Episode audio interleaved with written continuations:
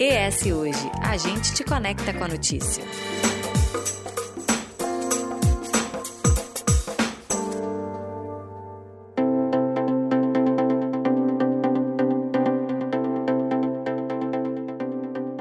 ESG, você sabe o que é isso? Sabe por que tanto se fala sobre isso? A partir de hoje, toda segunda semana do mês, o ES Ouve traz um episódio da série Impacto, discutindo o que ronda a sustentabilidade, o impacto positivo e tudo mais sobre esse conceito mundial. Nessa série, eu, Eduardo Couto, estou aqui ao lado da Alicia Mesquita, da Impact Hub. Seja bem-vinda. Obrigada. E se você quiser conferir lá no episódio 159, que, claro, onde a gente abordou esse assunto do ESG, a Alicia Mesquita explicou bastante coisa pra gente, que na prática é algo que vai muito além da preservação ambiental, é de fato impactar. E nessa estreia a gente vai conversar sobre temas como a inovação ambiental, negócios de impacto e a sociobiodiversidade, e se realmente é possível empreender, restaurar o planeta e ganhar dinheiro. Para a nossa conversa a gente tem aqui o secretário de Meio Ambiente do Governo do Estado do Espírito Santo, o Felipe Rigoni, seja muito bem-vindo. Obrigado, Eduardo. Obrigado, Alice. É um prazer estar aqui com vocês falando sobre esse assunto que é, que é tão importante. A gente acabou de sair do mês de julho, que foi considerado o mês mais quente desde as medições de temperatura começaram a acontecer. E que ainda tem muita gente que acha que o aquecimento global ele é uma falácia. É, como é que é isso? Explica pra gente essa questão do aquecimento global e como que essas questões do aquecimento global estão presentes no nosso dia a dia. Como é que a gente sente isso? Perfeito. Ó, primeiro é importante dizer o seguinte: o aquecimento global é uma verdade, está acontecendo. E por que está acontecendo? Em geral, porque os estoques de carbono na atmosfera estão ficando muito altos. Né? Ou seja, a gente está emitindo carbono demais. Carbono vem da floresta queimada, vem da gasolina, quando você né, gasta o combustível, vem de tudo, tudo que gasta algum tipo de, de hidrocarboneto gera carbono e isso vai acumulando na atmosfera e vai gerando aquecimento global. Mas você, ah, mas por que está que tá aquecendo e Pedra Azul continua frio?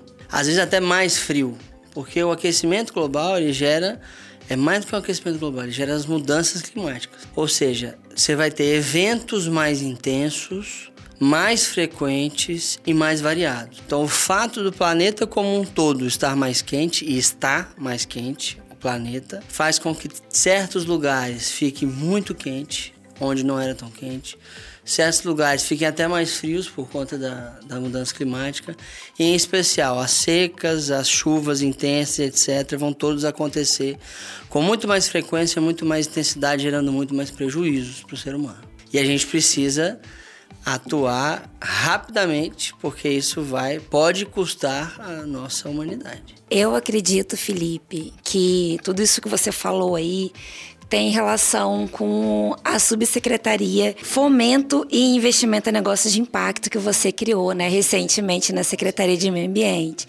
E aí eu queria que você falasse um pouco para gente da motivação, né, real de ter essa secretaria, essa subsecretaria, né, e um pouco do, dos planos, dos projetos que vocês estão pensando para ajudar a gente a passar aí por esse Perfeito. processo. primeiro é importante esclarecer o que é a subsecretaria e o que são negócios de impacto socioambiental. Que por muito tempo você vê a discussão aí na mídia, né, nas redes sociais, não, ou você desenvolve ou você preserva, ou você está no meio ambiente ou você está na economia. E isso é uma grande falácia. Né? Você pode fazer as duas coisas juntos. E aí que nasceu o conceito do NISA, que são negócios de impacto socioambiental. O que, que são isso? Não é negócios que geram algum impacto negativo no meio ambiente e depois compensam ou eliminam esse impacto. São negócios que o seu modelo de negócio em si já gera algum tipo de restauração, algum serviço ambiental. Entendeu? Ao invés de, vamos supor, sei lá, uma mineradora muito grande que gera alguns impactos no meio ambiente, com certeza, e ela vai lá e compensa esses impactos fazendo outras ações. Isso é o que se fala no ESG, é a compensação ambiental, você mitiga aqueles efeitos que você gera.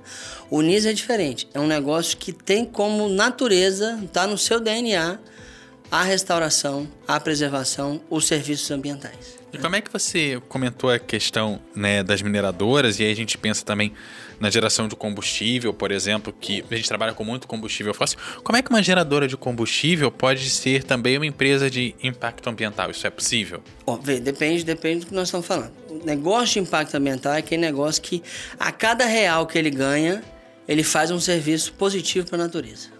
Então, ou seja, eu vou dar um exemplo aqui. Um cara que faz energia eólica. Isso é um negócio de impacto ambiental. E é combustível. E é combustível. Porque cada, né, cada, cada quilowatt de energia que ele vende, ele está, está gerando uma energia que é limpa e, por consequência, ajudando a natureza de alguma maneira.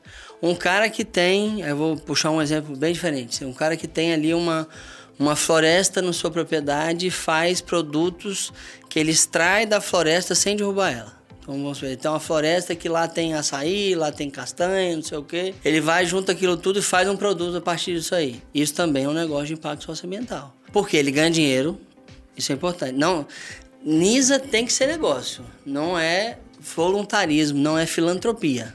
Pode ser uma empresa fazer, pode ser uma ONG fazer, mas tem que ser negócio, tem que dar dinheiro, tem que dar algum tipo de lucro. E ao mesmo tempo, ele tem que gerar benefícios para o meio ambiente. Ou seja, é, é lucrar protegendo o meio lucrar ambiente. protegendo, lucrar, lucrar regenerando, melhor dizendo, né? restaurando, protegendo, preservando, conservando e etc. É lucrar a partir disso aí. Né? Essa que é a grande diferença. O ESG é basicamente como se fosse um é, é uma não diz uma, uma filosofia é um tipo um, como se fosse um check-up todo ano você tem que ir lá no médico fazer um check-up para ver se está tudo certinho o ESG, o é isso é você ver se seus requisitos ambientais estão certos, seus requisitos sociais estão certos, seus requisitos de governança estão certos. E, e o que fazer se caso eles estejam errados. O NISA não. O NISA, a natureza dele é melhorar o meio ambiente. Ou alguma questão social. É importante, porque são negócios de impactos socioambientais. Né? Então, essas são as duas coisas nas quais a gente trabalha. Porque tem negócio que não vai ser NISA, mas pode ser sustentável. Ter na sua natureza de negócio, ou seja, não vai ter como modelo de negócio a restauração do meio ambiente, mas ele pode ser sustentável. Se ele mitigar, se ele compensar e etc. Que é o que tem, tem feito né, as grandes empresas, mineradoras, as de petróleo e etc. E quase todo mundo hoje em dia. O NISA não é, um, é, um, é como se fosse um, um, modelo mental diferente. Ele tem como base a existência dele é para resolver algum problema ambiental. É muito bom a gente ver, né, que as pessoas realmente estão tendo esse olhar, né, e entendendo o que, que são negócios de impacto. E aqui no Espírito Santo a gente tem o Reflorestar, que é um programa que ajuda a você é, a trazer, né, a surgir alguns NISAs, especificamente quando a gente olha ali para a floresta. E é muito importante a gente ter esse olhar da restauração e da preservação da Mata Atlântica, porque a gente sempre pensa em Amazônia. Ah, vamos cuidar da Amazônia, vamos cuidar da Amazônia. E esquece aqui da Mata Atlântica, que tá. Que é gigante, tem gigante. 17 estados do Brasil. Exatamente. Tem uma biodiversidade muito muito legal, muito bonito, inclusive, que pode, inclusive, gerar vários outros negócios. E aí a pergunta ela vem nessa linha, né? É, além do programa Reflorestar, ou em conjunto com o Reflorestar, o que mais a Ciama está fazendo com esse, né? Ou, ou pensando em desenvolver e propondo, com esse olhar da gente pensar em negócios é, de restauração ambiental tem e de várias apoio. coisas que a gente tem pensado e algumas que nós já estamos fazendo, tá? As três grandes linhas que a gente tem atuado é, primeira, na logística reversa. Segundo, na economia azul. E terceiro, na economia da sociobiodiversidade. Eu vou traduzir tudo isso aqui, fica tranquilo. É o seguinte, primeiro, na logística reversa, ou seja, todo, toda indústria, todo, todo momento que você consome alguma coisa, você acaba gerando um resíduo. Lixo, embalagem, plástico, vidro, etc. Né? E existe uma série de obrigações em relação à reciclagem que o Brasil já impôs por lei, só que não tem acontecido com tanta veemência, vamos dizer assim. Então a nossa função agora é conseguir modelar como se fosse um mercado de logística reversa.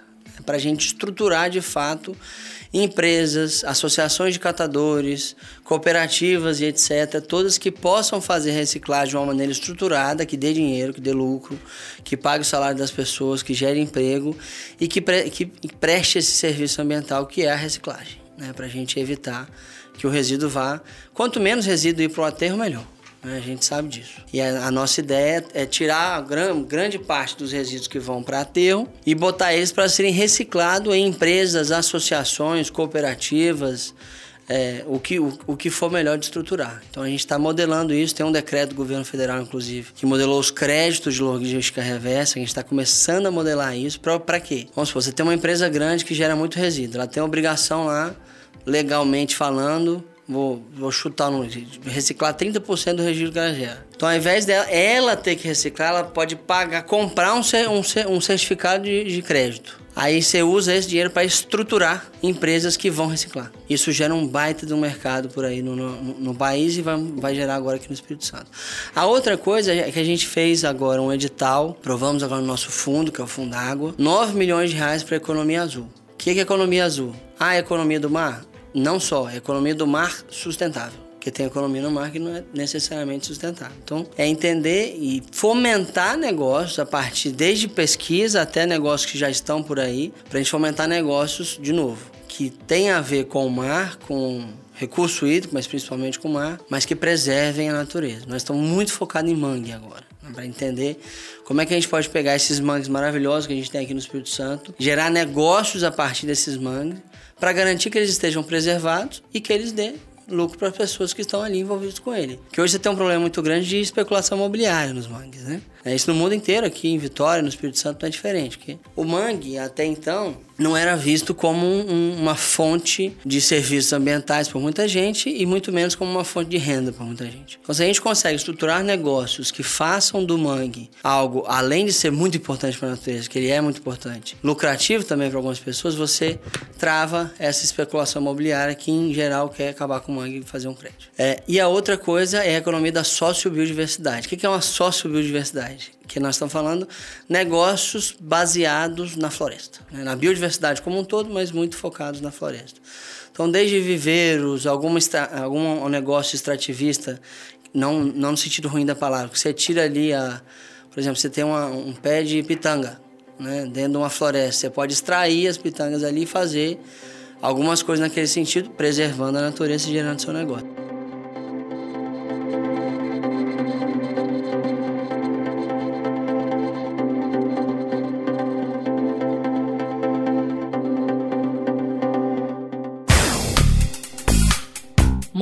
Um Pingo de Consciência. Apoio CESAM, Governo do Estado do Espírito Santo. A energia elétrica é o maior custo operacional das companhias de saneamento e na CESAM o compromisso é com a preservação do meio ambiente. Neste sentido, além da modernização dos sistemas, uma das iniciativas é a contratação livre sem depender exclusivamente de fornecimento de distribuidores locais. Uma economia de 120 milhões revertidos em obras e ações para a sociedade.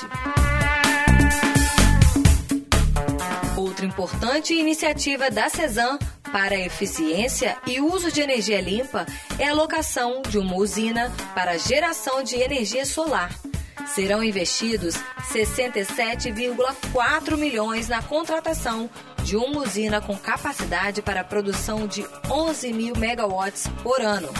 A licitação está em fase final e as obras serão iniciadas ainda em 2023.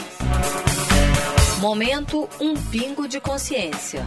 Apoio CESAM, Governo do Estado do Espírito Santo.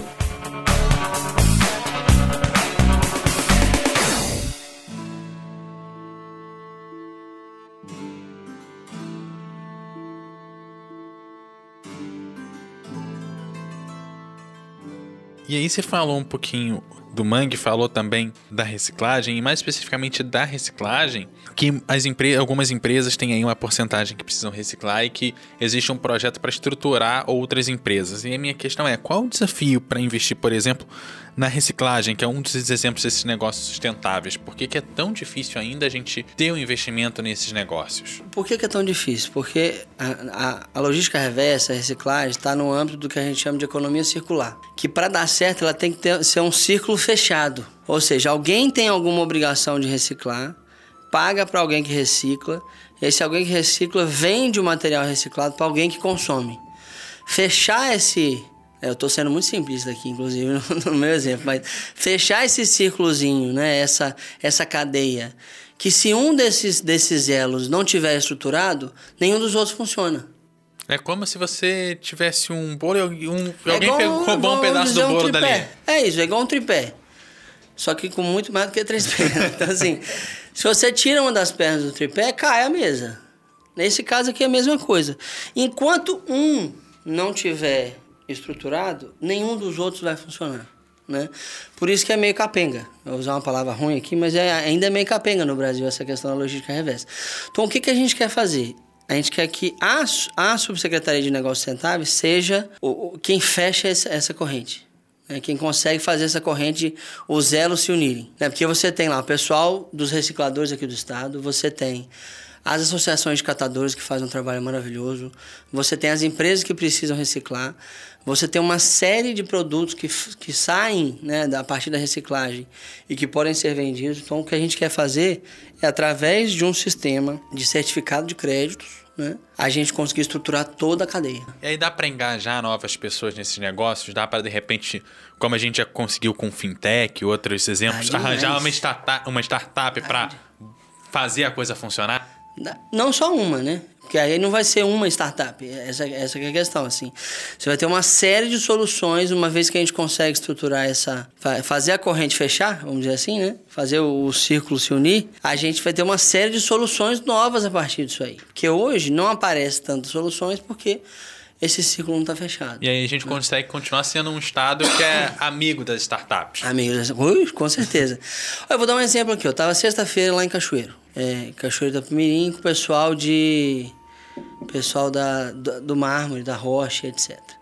E você tem, você tinha um problema muito grande em relação ao resíduo que eles geram, que hoje a gente chama de fibro, que é como se fosse um, um pó gerado do polimento da rocha. Só que esse pó, ao invés dele ser botar no aterro e deixar lá, ele pode ser utilizado para um monte de coisa. Ele pode servir para adubo, ele pode servir para fazer outra argamassa de novo, ele pode servir para fazer brita, ele pode servir fazer um monte de coisa. O que, que precisa fazer para estruturar isso? Montar lá, tem associa as associações específicas, e estruturar esse pessoal para que de fato produzam né, a argamassa, produzam a brita, produzam o calcário, que ele tem uma concentração de calcário ainda muito melhor.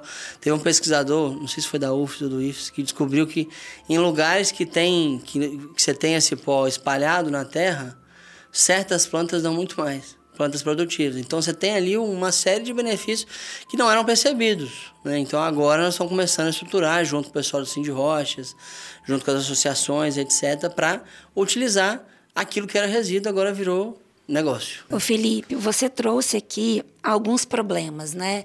É, alguns desafios, na verdade, né? Alguns desafios, por exemplo, que é a pesquisa das universidades virarem negócios.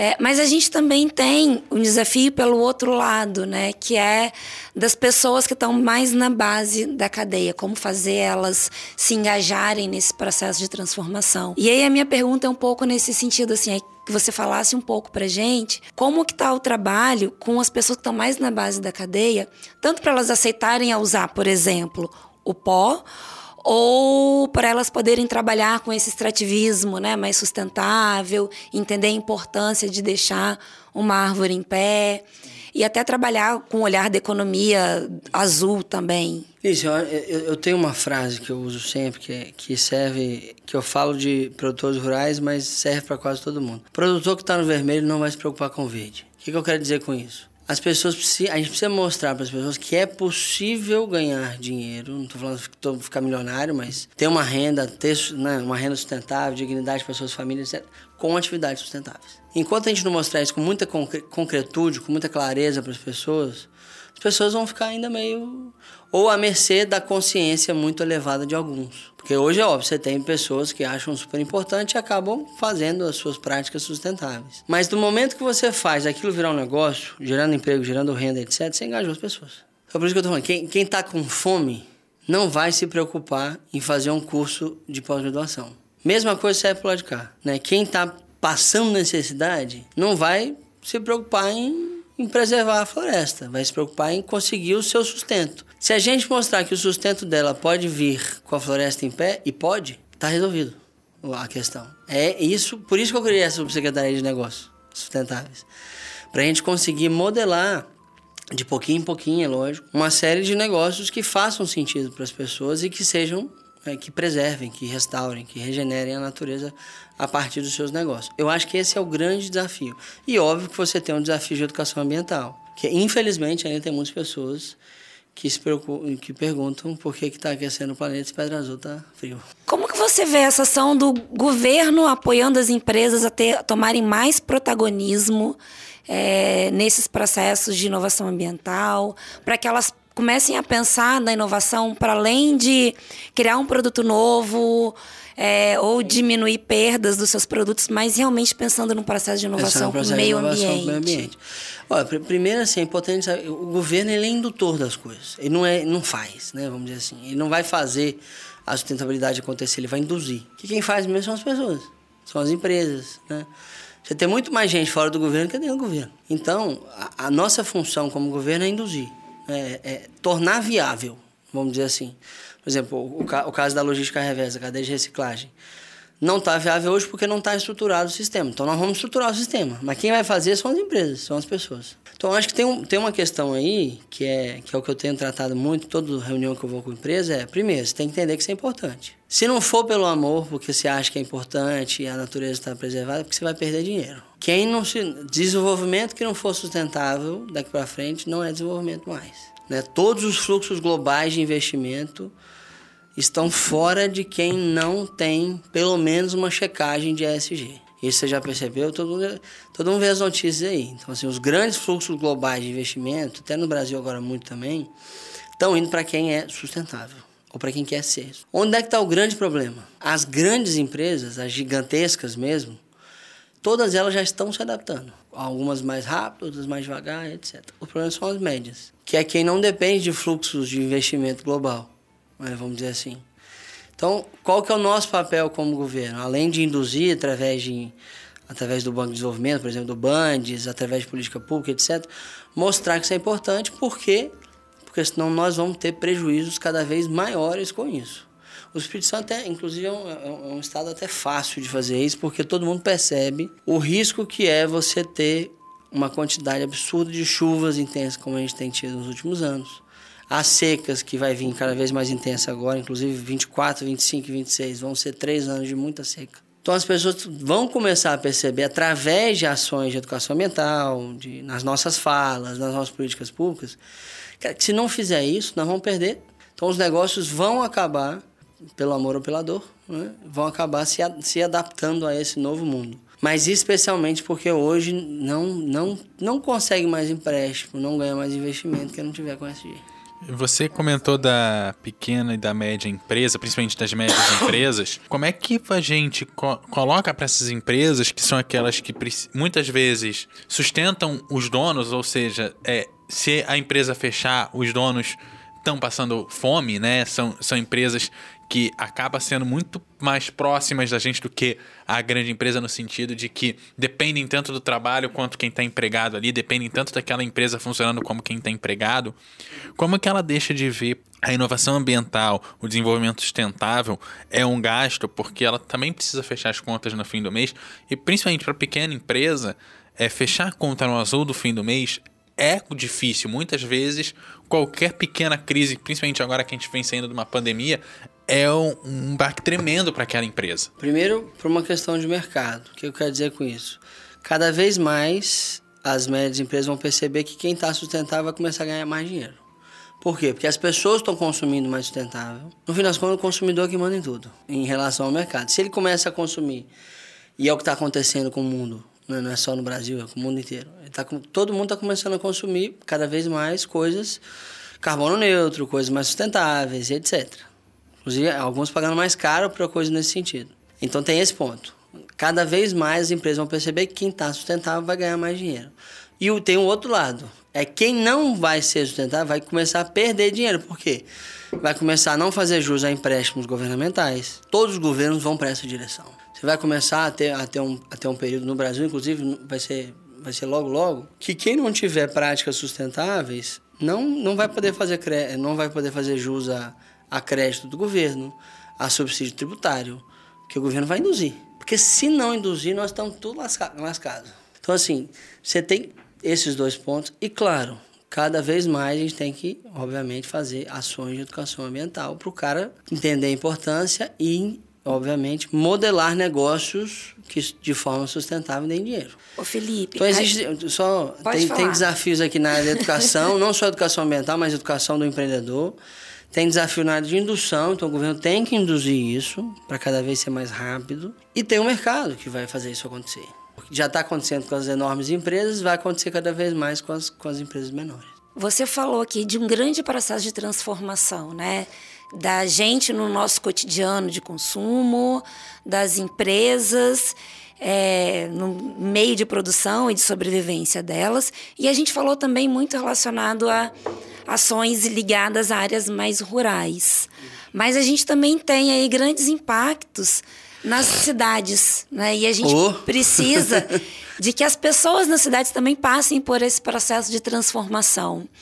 E aí eu queria ouvir um pouco de vocês, se vocês já têm algo, algo planejado nessa linha, do que a gente pensa para as cidades. Vou te dar uma informação que você vai se surpreender. O Espírito Santo está entre os três estados que mais tem pessoas em áreas de risco para desabamento do Brasil. Sabia? Mesmo não tendo tanto morro. Tem morro pra caramba, mas as pessoas estão em muitas áreas de risco aqui no estado. Por isso que a gente tem no nosso governo o Fundo Cidades, que esse ano está com mais de 200 milhões de reais só para obras de adaptação. Porque você vê, por exemplo, em 2020, teve aquela chuva em Conha, em Conha, no sul do estado. Fora o prejuízo humano, né, que teve ali pessoas, muita gente desabrigada, você tem um prejuízo econômico gigantesco. Por quê? Porque, em geral, quando não é uma área de risco de vida, é uma área de risco econômico. Então, quando passa uma chuva enchendo tudo, todo mundo perde as coisas. Então, além disso tudo que você falou que é importante, a gente é sim um estado com um altíssimo risco nesse sentido. Mas as cidades, é, voltando para a sua fala, as cidades é onde você tem o maior impacto. Não só porque em muitos locais né, a gente tem pessoas né, localizadas em locais de risco, de desabamento, mas porque é onde você tem um acúmulo de resíduo, o acúmulo de esgoto, o acúmulo de tudo, né, de emissões. Tá tudo nas cidades. Você lembra que eu falei da- do círculozinho que tem que fechar, né? da logística reversa. Um dos pedaços mais difíceis, se não for o mais difícil, é fazer as pessoas separar o resíduo e botar no lugar certo. Então, uma das coisas que a gente gostaria muito de conseguir modelar, só que não é fácil, é conseguir que a pessoa que na sua casa vai lá, pega o potinho lá da sua marmitinha, lava esse negócio, deixa separadinho, consiga também ser remunerada por isso em algum momento. Para quê? Para que todo mundo de fato faça a, a, a, a coleta seletiva, né? Faça ali a separação do lixo da maneira correta, porque isso facilita muito a reciclagem. Né? E aí tem o trabalho de educação mesmo, de, de Aí base. é trabalho de educação de base, porque esse é, na, assim, de, de todos, de todos, de todos, talvez seja o desafio maior, maior que nós temos, que é conseguir internalizar o comportamento nas pessoas da sustentabilidade, especialmente em relação ao resíduo. Porque assim, é muito cômodo você pegar e enfiar tudo no lixo de uma vez, né? É muito mais cômodo do que você ter que pegar, lavar a sua, lavar a sua marmitinha, a embalagem do iFood, separar o iFood, aquilo vem em papelão, aquilo vem em plástico. É, é um saco fazer isso, vamos combinar. Agora, se você faz isso, você facilita a reciclagem e gera um serviço ambiental muito grande. Então, por isso que a gente está tentando modelar. Como é que a gente faz para, inclusive, as pessoas físicas poderem receber um pouquinho por isso. Por isso que é fechar o círculozinho, que aí vai dar certo. E isso vai ser muito importante na periferia, né? Principalmente Muito. porque a gente que está aqui, que mora em bairros é, com maior infraestrutura, que tem maior poder aquisitivo, é muito mais fácil para a gente separar um lixo. Pessoa que está na periferia, ela está preocupada com comer, né? E aí, se ela pensar que, se ela ficar sabendo disso e ter esse acesso de que, ao separar o meu lixo, eu tenho uma outra fonte de renda, mesmo que seja pequeno. mesmo que seja pequena, Pois é, esse negócio de renda, se mesmo é, independente da estrutura, se você conseguir. É, você tem um prédio ali, se você conseguir economizar 50 reais no teu condomínio, você não gera efetivamente renda, mas é, se diminui o gasto, pelo menos, das famílias. Isso já, já ajuda muito. E Exatamente. Eu tenho uma outra pergunta que eu queria fazer Tem para muita você. coisa pra fazer. Tem, é, tem muita, tem muita coisa que dá para fazer. É, mas aí olhando com, trazendo um olhar um pouco mais global e nacional, né? Tá falando-se muito sobre é, política de crédito de carbono. E a gente sabe que o governo brasileiro lançou agora uma estratégias né, para uma política de crédito de carbono no Brasil. Aqui no Espírito Santo está sendo pensado já alguma coisa, principalmente porque a gente tem grandes poluidores, né, grandes emissores. É, já está sendo pensado já, ou está muito tem... no começo ainda? Não, nós temos bastante coisa avançada nesse sentido. Que, que, que primeiro é importante dizer o que, que é o sistema de crédito de carbono. O né? que, que, que seria isso? Todo mundo que emite carbono, então empresas que, que precisam ali de emitir, todo mundo emite carbono, né? Quando na sua vida você pega um carro, você pega ônibus, você você compra coisas, em tudo isso aí está embutindo algum processo industrial que vai emitir carbono na atmosfera. O crédito de carbono serve para quê? Quem emite vai ter que comprar autorizações de emissão, vamos dizer assim. E essa autorização de emissão ela vem de quem está capturando carbono, que normalmente são as florestas. Então, o cara que está lá, que tem uma florestinha, vai receber e o cara que tem uma indústria que emite carbono vai pagar. Né? Basicamente, sendo muito chulo aqui, é, é isso que é um sistema de crédito de carbono. É importante dizer que ninguém vai ficar rico com isso. Tá? Tem muita gente achando que o crédito de carbono é a solução do planeta. Não é. É uma excelente solução. Mas não, não vai deixar ninguém rico, não, tá? Eu já fiz várias contas para ver se dá, mas não dá. é mais uma renda para o produtor rural que tem uma floresta, é mais uma renda para o cara do reflorestar, que topou reflorestar um pedaço da sua, da sua terra, mas não é a renda que vai resolver a vida do cara, vamos dizer assim, mas vai ajudar. Dito isso, o que, que a gente está fazendo? Primeiro, a gente tem aqui o nosso plano estadual de mudanças climáticas, que parte dele é o plano de descarbonização. Nós aprovamos a primeira versão agora em junho e vamos ter a versão final em fevereiro do ano que vem. O que, que é isso? É dizer assim, sociedade capixaba, nós vamos nos tornar um estado carbono neutro, ou seja, que emite o mesmo tanto que captura, em 2050 com essas estratégias. Então, vamos dizer ali todas as estratégias nós vamos, nós vamos colocar. O governo e a sociedade, não é só o governo não, tá? Então, ali não vamos falar de política pública, mas também de compromissos, especialmente os setores industriais vão ter né, para fazer essas, essas redução, redução e compensação de emissões. A partir daí, nós vamos começar a induzir coisas que são ou carbono neutro ou capturadores de carbono. O reflorestar é uma delas. Você tem lá na agricultura um programa super legal que é o Plano ABC, é Agricultura de Baixo Carbono. Né? Então vai ter uma série de induções de políticas públicas para que a agricultura tradicional como ela é hoje, ela é emissora e se ela for tiver um manejo legal, ela consegue ser capturadora de carbono. Porque se você faz um manejo de um pasto da maneira correta, você consegue fazer aquele pasto capturar mais carbono do que, do que emitir. Então tem uma série de política pública nesse sentido. E sim, nós temos agora, que nós vamos lançar muito em breve, esse ano ainda, o programa de carbono, que é o que vai estruturar, né, junto ali do Reflorestar e outros, quem vai receber esse dinheiro aqui no Estado do Espírito Santo. Nós vamos criar um mercado nosso porque é muito melhor que seja o mercado brasileiro. Mas nós vamos conseguir induzir uma série de pessoas a receberem esse dinheiro. Você trouxe um exemplo que normalmente foge do cotidiano, né? Você falou do pasto.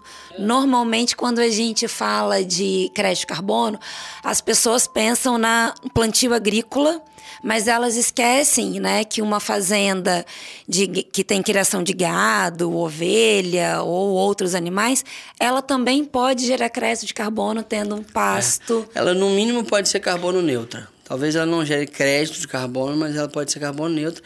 E se fizer como a gente faz no reflorestar, que é um sistema é, agro-silvo-pastoril, que é no meio do pasto você faz uma série de plantios de árvore, aí sim ela consegue gerar crédito.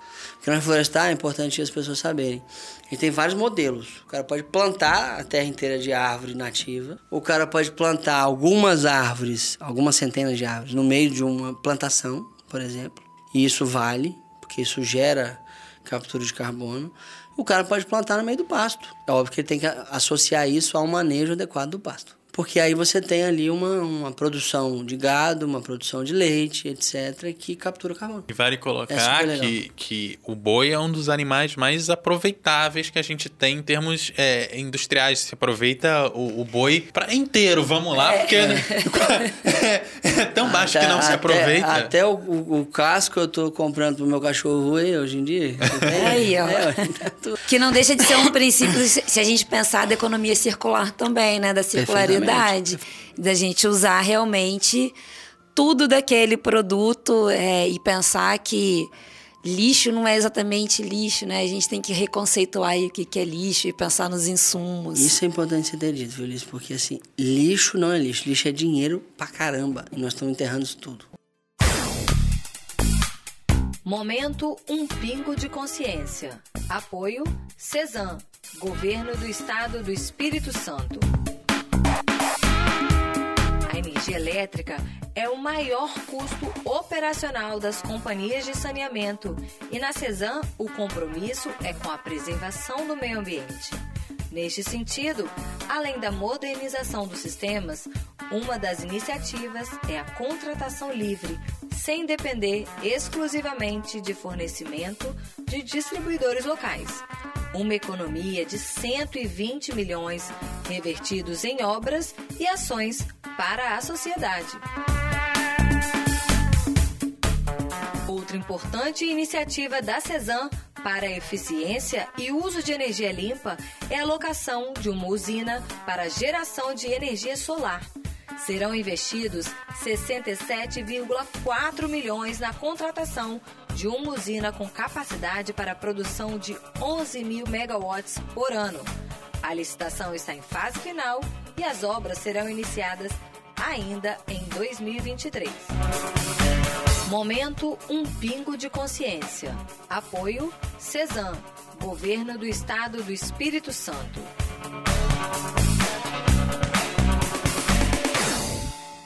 É isso, a gente vai se encaminhando pro final.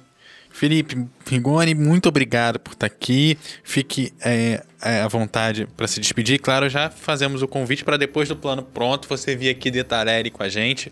E claro, vir contando as etapas no, no futuro enquanto você estiver aí como secretário, até depois em qualquer outro cargo que o senhor venha a ocupar. Muito obrigado, Eduardo. Obrigado, Lícia. Foi um prazer. Foi, foi ótimo essa conversa aqui. E fico sempre à disposição. Sempre que quiser, tamo aí. É isso, o ES Ouve tem edição e apresentação de Eduardo Couto, a curadoria da Alicia Mesquita, o jornalismo de Lídia Lourenço e a direção de jornalismo da Daniele Coutinho. Gente, aquele abraço e até a próxima.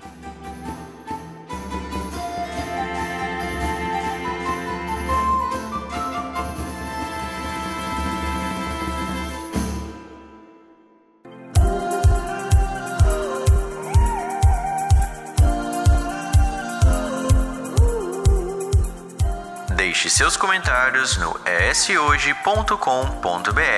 É lá que você se mantém informado toda semana. E nos siga nas redes sociais com o arroba eshoje e no nosso canal do YouTube.